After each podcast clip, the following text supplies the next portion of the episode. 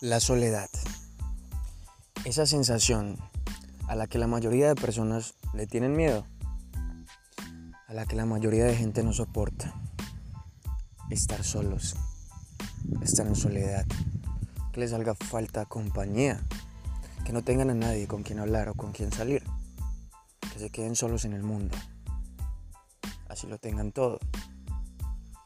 Cosas que viven muchas personas, de muchas clases la soledad. Mucha gente que llora, que se aflige por la soledad, que no vive, que no es feliz. Yo pienso todo lo contrario, pues obviamente no podemos estar solos todo el tiempo, pero me encanta la soledad. La soledad es una compañía muy grata, porque cuando estás solo puedes hacer las cosas a tu manera, pensar a tu manera y actuar a tu manera sin que nadie te diga cómo hacer esto o a dónde ir o cómo ir, cómo llegar, cómo moverte. Estás solo contigo mismo. Puedes pensar, puedes dialogar, bueno, hago esto o hago esto. ¿Y quién más que sirva de consejero que tú mismo? Obvio, necesitamos de los demás. Es normal, sí, pero la soledad se puede aprovechar. La soledad es una compañía grata.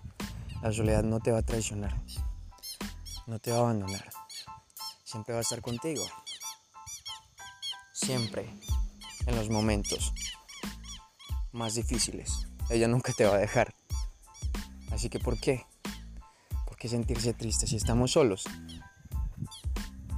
No, hay momentos para estar solos.